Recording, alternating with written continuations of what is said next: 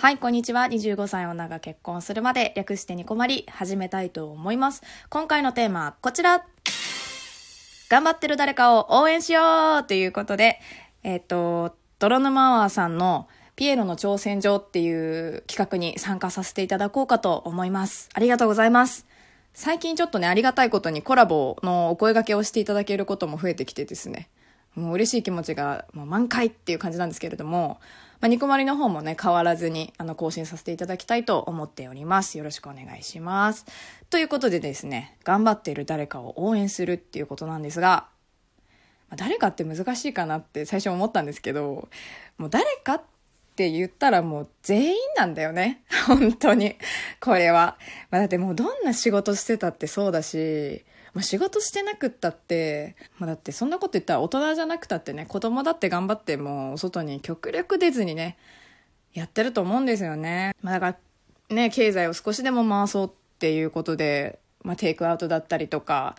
お取り寄せとかね、今ね、あとデリバリーとかもあるし、まあご飯をね、それで済ませようっていう人だっているしね。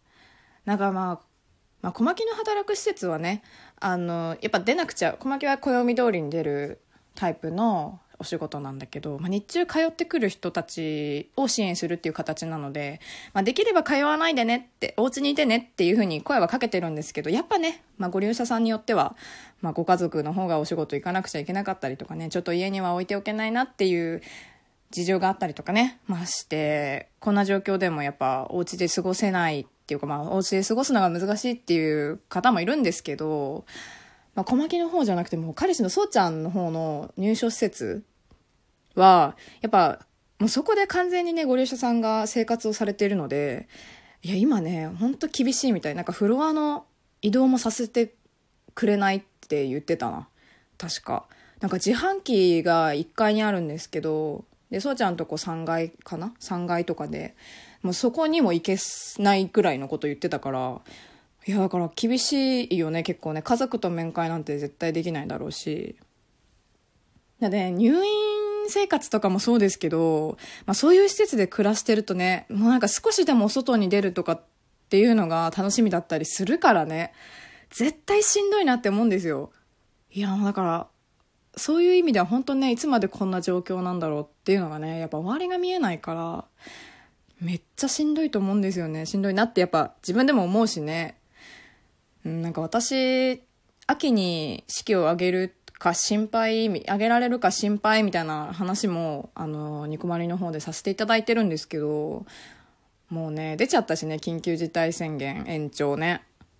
今月末までだっけいや、だからもうドレスの打ち合わせもできないだろうってちょっと思ってんだよね、小牧。またできなさそうだよね、これは。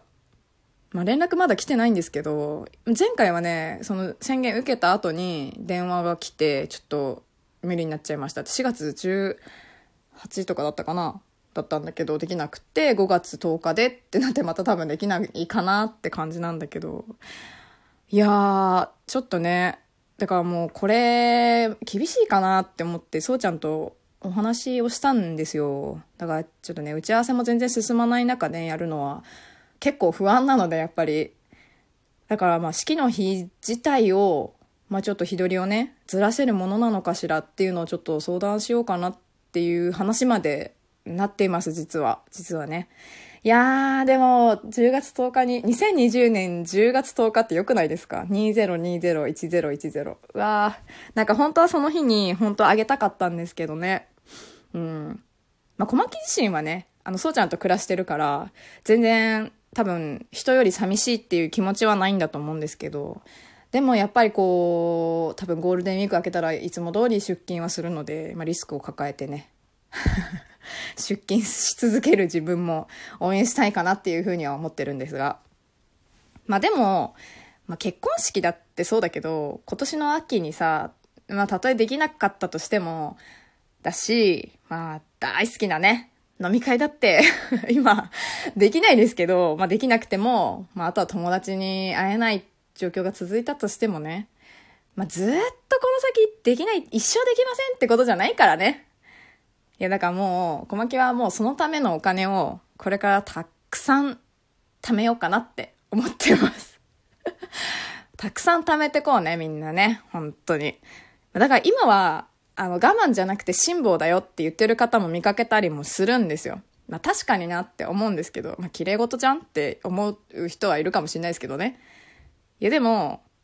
まあ状況に向き合うっていうのかな、そういうのは。向き合って、まあ辛さを抱きしめてくっていう風に書くじゃん。辛抱、書くじゃんとか言っちゃったけど、辛抱って。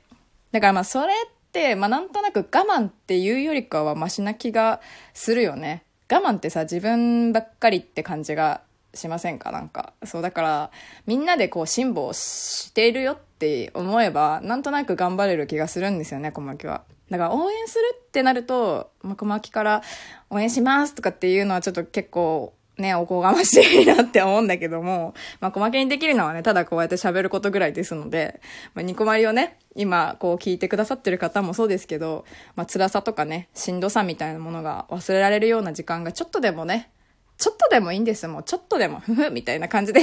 あったらなとは思います、本当に。まあ、それはニコマリを聞いてとかそういうんじゃなくてもそうなんですけど、まあ、こんな時だからこそね、